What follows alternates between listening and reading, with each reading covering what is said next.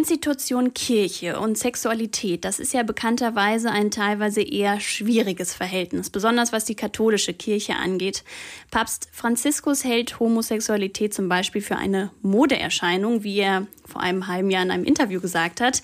Ja, so viel dazu. Ein gewisser Troy Perry hat diese Ablehnung am eigenen Leib erlebt. Weil er schwul ist, wurde er als Pastor aus seiner Kirche ausgeschlossen.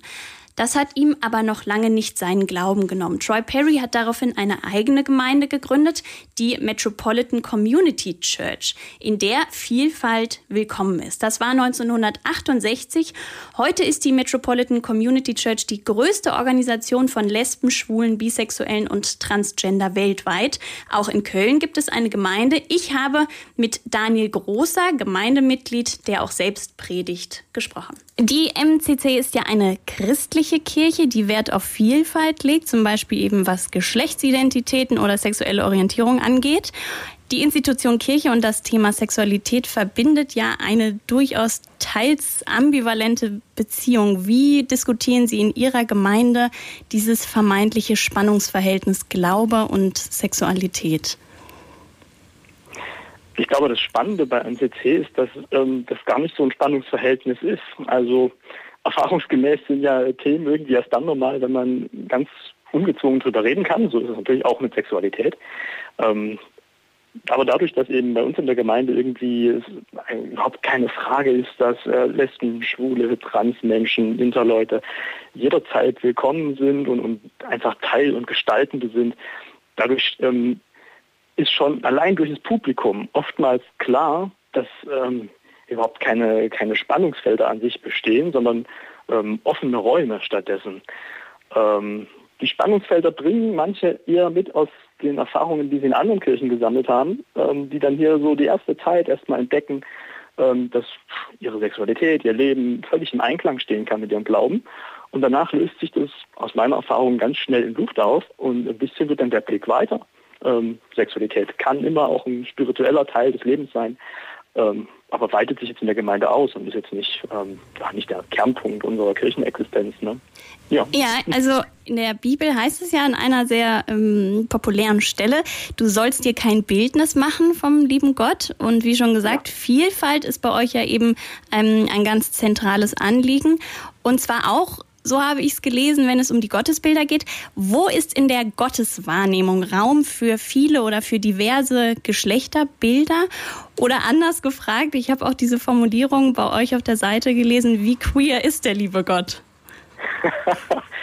ah, der liebe Gott ist unglaublich queer. Es fängt irgendwie ja schon damit an, äh, dass Gott nicht nur eins zu sein scheint. Also ähm, wenn wir von Gott als etwas sprechen, das sich mindestens dreifach offenbart in Gott, in Jesus Christus und im Heiligen Geist, dann steckt da schon auch sogar schon eine weibliche Form drin. Also der Heilige Geist, Ruach, hebräisch ist weiblich, auch in der orthodoxen Tradition, auch oft weiblich dargestellt.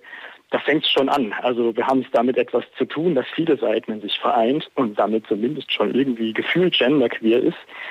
Ähm, und dann geht es aber noch weiter, dass diese Bilder, die ähm, auch für Gott schon in der Bibel gefunden werden, durch die Bank weg auch A, nicht immer nur menschlich und anthropozentrisch sind, sondern eben sogar noch darüber hinausgehen. Also wenn, wenn Gott als Quelle bezeichnet wird, dann sind das Begriffe, die sich dann vielleicht weiblich im Geschlecht äußern, aber noch weiter darüber hinausgehen, dass ähm, sogar menschliche Darstellung ist. Also von daher auch diese, ja, diese Aussage, du sollst dir kein Bild machen, erreicht die Bibel bisweilen dadurch, dass sie einfach sehr viele Bilder anbietet und es dadurch vermeidet, auf eins zu reduzieren.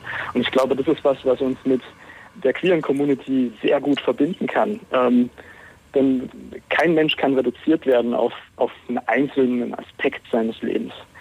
Ähm, das spiegelt sich irgendwie in gleicher Weise auch in Gott wieder.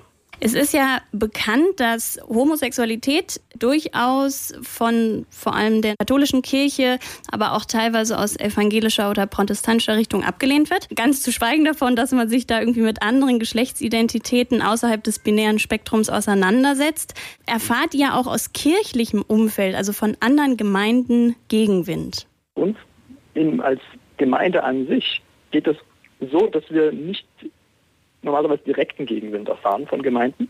Also es tröpfelt vielleicht dann und wann schon mal ein komischer Brief rein, der dann aber nicht offiziell von irgendeiner Gemeinde, sondern ähm, von Einzelpersonen. Bei Gemeinden selber ist es oft so, dass ähm, da dieses Spannungsfeld besteht, wie Sie es vor uns genannt haben. Das heißt, da herrschen auch Berührungsängste. Das sind Gemeinden, die oft gemischtes Publikum haben.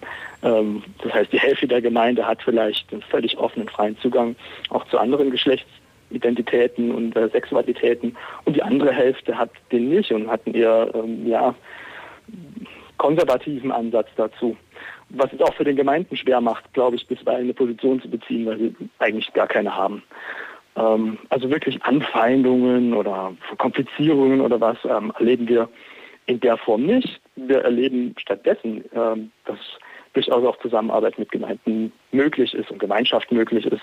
Ähm, wir haben Menschen, die in die Gottesdienste kommen, die eigentlich in anderen Gemeinden zu Hause sind, die uns ähm, so ein Stück weit als Ergänzung sehen zu dem, was sie sonst spirituell erleben in ihren Gemeinden, ähm, die aber in ihren Gemeinden auch jetzt ähm, out sind. Ähm, und das, finde ich, ist das viel Spannendere, was sich jetzt entwickelt hat, dass wir so ein bisschen einen ganz großen Mischmasch haben. Es gibt konservative Gemeinden, von denen kriegen wir relativ wenig Gegenwind. Es gibt aber genauso gut sehr viele offene, freie Gemeinden, in denen wir merken, oh, da sind Gemeinsamkeiten entstanden in den letzten Jahren. Ähm, von daher können, haben wir echt viel Grund zum Dankbarsein, wie es uns momentan geht. Auch auf der Website kann man nachlesen, dass sie eben keine Schwulenkirche gegründet haben. Also sie wollen sozusagen nicht eine Konkurrenzinstitution ja damit gegründet haben, sondern äh, so entnehme ich der Seite, ist man durchaus auch daran interessiert, eben Leute, die jetzt nicht sich zu dieser Gemeinschaft per se zählen, dass die eben auch in den Dialog eingebunden werden. Ja, tatsächlich. Also unsere Mitgliederstruktur spiegelt das auch wieder. Ähm da ist durch die Bank weg alles vorhanden. Ähm, das finde ich auch gut so. Mhm. Also es finden sich die Internet, äh, die, die Interleute, es finden sich Transsexuelle, es finden sich Heteros, Pärchen. Es, das ist so die Art von Breite, die sich dann auch abbilden kann. Ähm, das ist auch gut so. Dadurch, klar, ein Stück weit haben wir unsere Wurzeln da drin. Ich meine, NTC ist ähm, 68 entstanden als Gemeinde des Schulenpastors, der nicht ankommen konnte in Kirche. Aber dass Menschen Zugang zu Gott sich wünschen, den sie irgendwie in den Kirchen, in denen sie sonst sind, nicht finden können.